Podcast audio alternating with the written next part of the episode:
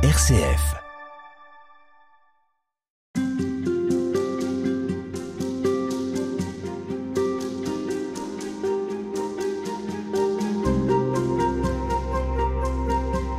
Cette semaine, nous parlons du partage pour nous conduire jusqu'à Pâques. On l'a vu, le partage de la Bible, mais aussi du partage de nos biens matériels, immatériels. Avec vous, monseigneur William Chomali, bonjour. Bonjour. Vous êtes ici au patriarcat latin de Jérusalem. Alors je voudrais qu'on commence avec la lecture d'un court extrait d'un texte de l'Évangile du Nouveau Testament, avec quelqu'un qui interpelle Jésus et qui lui dit Maître, dis à mon frère de partager notre héritage avec moi. À quoi Jésus lui répond Qui m'a établi pour être votre juge ou pour faire vos partages? Puis il leur dit Gardez-vous avec soin de toute soif de posséder, car la vie d'un homme ne dépend pas de ses biens, même s'il est dans l'abondance. Est-ce que ça veut dire que le Christ ne souhaite rien avoir avec nos biens matériels ou est-ce que le partage, au fond, peut tout concerner? Qu'est-ce que vient nous dire le Christ ici dans, cette, dans cet Oui, extrait? la, la première impression est que le Christ euh, refuse d'aider cet homme à partager avec son frère. C'est l'impression. Mais Jésus lit les cœurs. Il n'a pas simplement lit la pensée, mais il, il- il lit entre les lignes. Cet homme a une affaire avec son frère. Euh, son frère est avare, lui il est avare, ils se disputent sur l'héritage. C'est à cause de l'avarice et de l'amour des choses matérielles. Euh, c'est un- une personne égoïste qui convoite euh, l'héritage lui-même. Il veut plus que son frère. Et Jésus, même s'il suggère à lui un partage juste, l'autre va refuser à cause de l'ambition, de la convoitise et de l'égoïsme. Donc Jésus a voulu guérir la racine du mal et il a donné cette réponse. Gardez-vous avec soin de toute soif de posséder, car la vie d'un homme ne dépend pas de ses biens, même s'il est dans l'abondance. Exactement. Donc il sait que cet homme a assez pour vivre lui et sa famille, mais il veut qu'il soit guéri de l'amour exagéré des choses matérielles. Donc Jésus a donné la réponse, mais différemment. Euh, euh, au-delà de l'attente de l'homme. Il est allé à la racine du mal. Jésus ne veut pas guérir les symptômes, mais la cause. Alors qu'est-ce que ça, ça vient nous dire aussi sur euh, ce partage de ce que nous possédons, de ce que nous avons nous-mêmes reçu? Comment est-ce qu'on peut, Oui, euh, euh, non pas stocker, non pas garder, mais, Il y a des mais inégalités dans la possession de choses matérielles. Il y a les riches, il y a les pauvres. Dans la Bible, dans l'Évangile, il y a la parabole de Lazare et de l'homme riche. L'homme riche mangeait à son aise, il avait surabondance. Euh, Le pauvre Lazare était à la porte, euh, il avait des blessures. Les chiens léchaient euh, le sang qui était euh, sur ses blessures. Il n'avait même pas les miettes de pain qui tombaient de la table du riche. Bon, Jésus, quand il donne une parabole, il a le sens de l'exagération. Il a exagéré la richesse et la convoitise et l'égoïsme du riche et la pauvreté de Lazare. Exprès. Jésus est un bon narrateur. Il a l'art, il, euh, il sait bien comment raconter une parabole. Donc l'exagération, comme on a vu dans la euh, parabole des talents, l'homme qui a donné 5 millions, 5 talents, c'est exagéré, mais avec raison, pour un but. C'est faire comprendre aux gens la différence entre l'attitude du riche et l'attitude du pauvre. Ils meurent tous les deux. Un va au paradis, l'autre va à l'enfer. Et il y a la discussion entre Abraham et le riche. Mais Jésus, à travers cette parabole, a voulu enseigner le partage. Il faut que le riche donne aux pauvres, sachant que un jour, il va laisser cette terre sans rien prendre avec lui. Hmm. Nous ne prenons rien au tombeau. Mais ça paraît évident, évidemment qu'on n'emmènera rien au tombeau. Et pourtant, ce côté de vouloir garder avec soi et de posséder et d'avoir nos propres, nos propres affaires, de pas toujours être dans la redistribution non plus de ce que nous gagnons, d'être dans, dans une forme parfois d'abondance. Il faut donner. Même les pauvres sont invités à donner, à donner selon leurs mesures. C'est une culture, le- la culture du don. Les riches doivent donner plus. Pour vous rappeler, euh, cette fois, ce n'est pas une euh, parabole, c'est une histoire euh, vraie. La veuve de l'Évangile qui a mis petite, deux petites monnaies dans la caisse du temple. Cette petite monnaie n'a pas sonné, n'a pas résonné parce que ça n'a pas de valeur. Alors que les riches mettaient de grandes pièces d'argent et ça a résonné, tout le monde savait que tel riche a payé une grosse somme. Jésus dit, cette femme, cette veuve, a donné plus que tous. Donc le Seigneur veut que le partage soit fait par tous.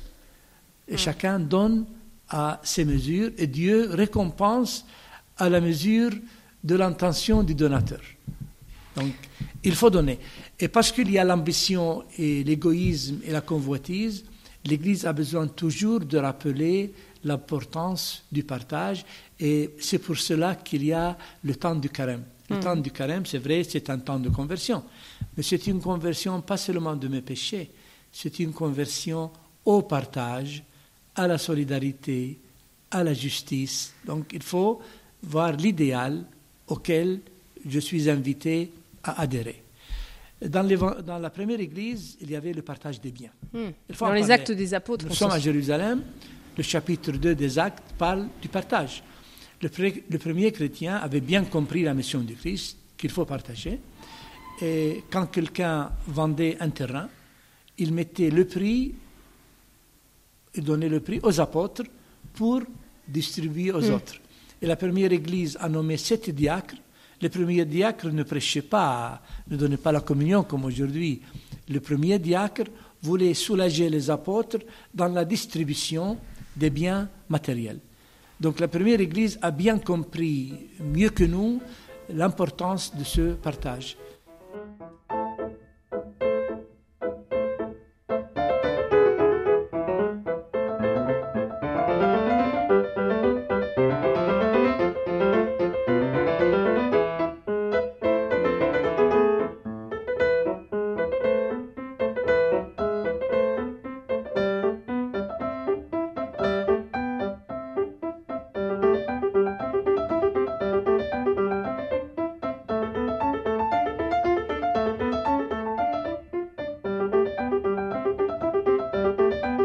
Vous évoquez la culture du don. Est-ce que vous connaissez une société qui a particulièrement cette culture du don? Oh, L'Église a beaucoup de sociétés qui invitent à donner. Il y a par exemple euh, la Caritas, en France, Secours catholique, aux États-Unis, ça s'appelle Catholic Relief Service, mais il y a aussi la Saint-Vincent.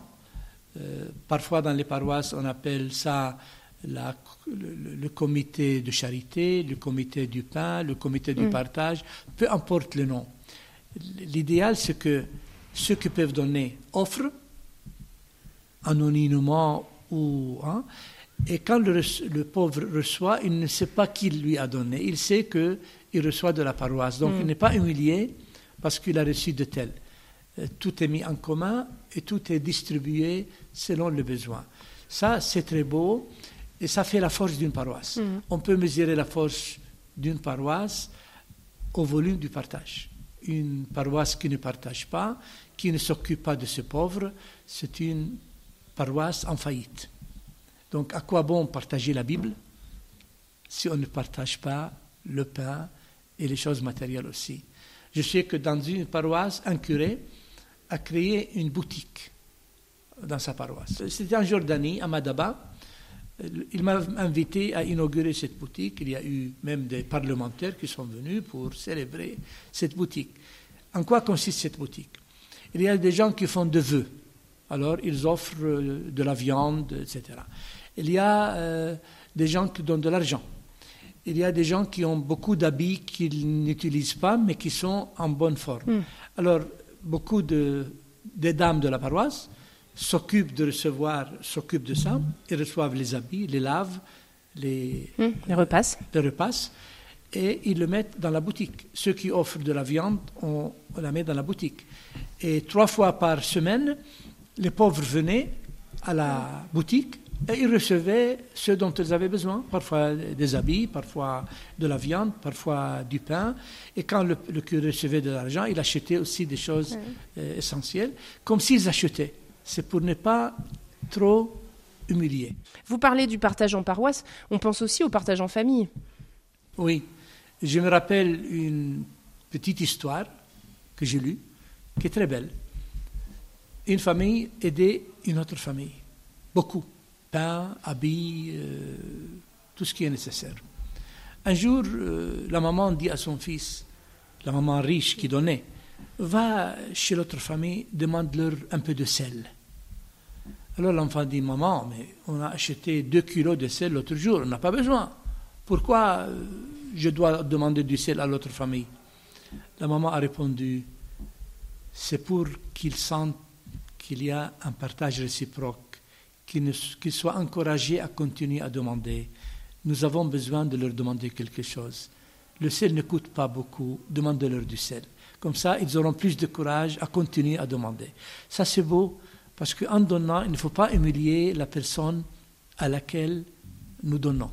Il faut donner avec joie, mais aussi sans euh, supériorité, sans se montrer, sans humilier. Merci beaucoup, monseigneur William Chomali. À demain.